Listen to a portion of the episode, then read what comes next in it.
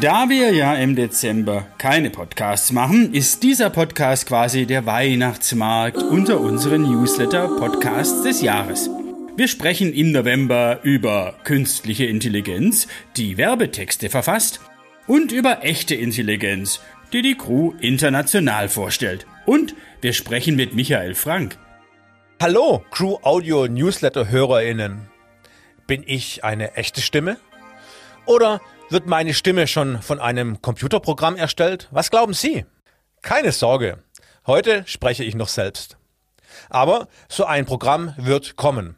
KI gesteuert, wie so vieles, was gerade für Diskussionen sorgt. Im letzten Newsletter haben wir über KI-unterstützte Grafikprogramme gesprochen. Im aktuellen geht es um KI-Schreibprogramme. Mein Hinweis, Abonnieren Sie den aktuellen E-Mail-Newsletter über unsere Website diecrew.de oder den Link in den Show Notes dieses Podcasts. Dort haben wir uns von einem KI-Textprogramm unterstützen lassen. Die Ergebnisse sind frappierend. Schön, dass Sie bei diesem Audio-Newsletter wieder mit an Bord sind. Es grüßen Sie Martin Süßmuth und ich, Michael Frank. Hier bin ich wieder. Bei mir habe ich unseren Kreativchef der Crew, den Wolfgang Kröper. Er beschäftigt sich derzeit intensiver mit dem Thema KI-Textprogramme. Wolfgang, meine Frage als Inhaber und Finanzchef, wie lange gibt es noch Texter in Werbeagenturen? Wenn du so fragst, sage ich natürlich äh, noch sehr, sehr lange. Es gilt auch in modernen Zeiten und in den KI-unterstützten Zeiten die alte Regel, wer schreibt, bleibt.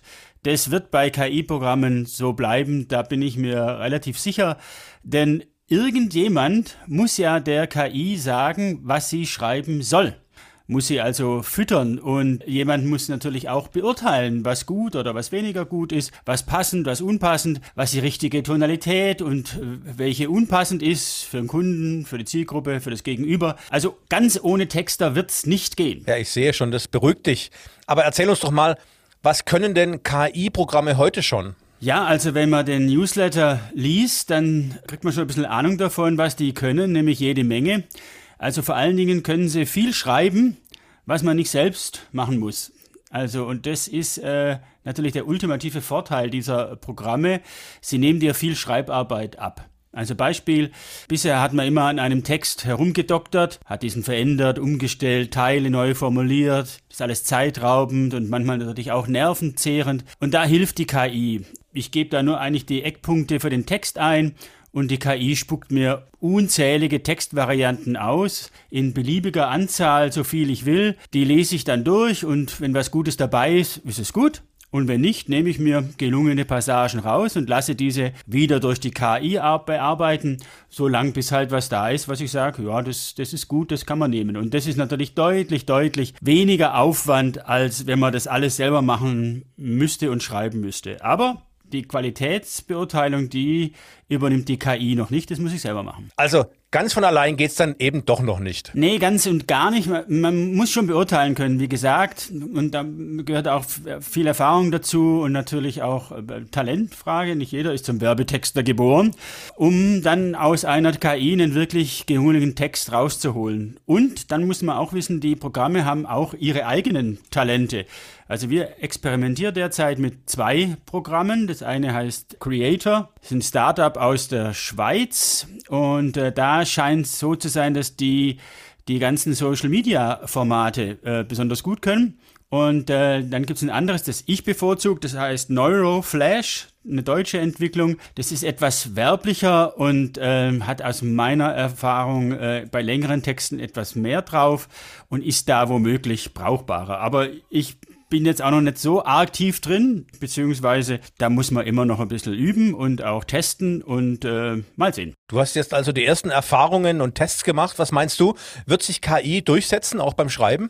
Ja, ich denke schon. Die Vorteile, die liegen einfach so auf der Hand und die Ergebnisse sind auch so gut jetzt. Also wir haben vor ein paar Jahren schon mal was gemacht, da war es noch ein bisschen hakelig. Äh, hat man gemerkt, dass die auch äh, die meisten Programme aus Amerika kamen und dann nur so Übersetzungsprogramme hinten dran gehängt wurden. Das war nicht so gut. Jetzt gibt es also wirklich auch Programme, die in Deutsch richtig gut funktionieren und das wird sich durchsetzen, weil was heutzutage an Texten gebraucht wird, ist ja enorm. Das fängt ja bei kleinen Posts an und jede Social-Media-Plattform hat dann ihre äh, eigenen Eigenheiten und Besonderheiten und, und Notwendigkeiten. Und das geht dann über zu Texten auf Webseiten, Landingpages, Broschüren, gibt's ja auch noch, Blogbeiträge, PR, Headlines, was es alles gibt, Copies. Und da kann natürlich eine KI für deutliche Entlastung sorgen und das darf man gar nicht vergessen, auch natürlich für eine Vereinheitlichung von Textinhalten und das vom Stil her wie von den Inhalten her. Was mich dann interessiert, werden denn Agenturen in Zukunft überhaupt noch TexterInnen beschäftigen? In Zukunft könnte sich ja ein Kunde rein theoretisch einfach auch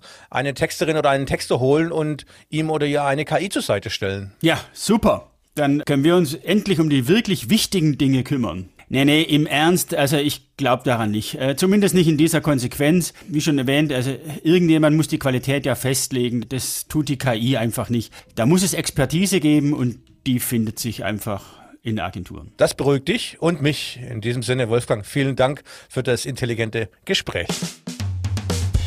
AdForum ist eine Online-Plattform für alles rund um Werbung. So eine Art Fachmagazin für Werbung weltweit. Einmal im Jahr veranstaltet AdForum ein Summit, wie das jetzt neudeutsch heißt, um alle Themen rund um Werbung zu besprechen. Die Crew war auch eingeladen zu diesem Summit und zwar um sich den Top-Pitch-Beratern Europas vorzustellen. Also Unternehmensberatungen, die Firmen dabei helfen, die passende Agentur zu finden. Die Crew wurde dort präsentiert von Michael Michael Frank und Ellie Bacchus.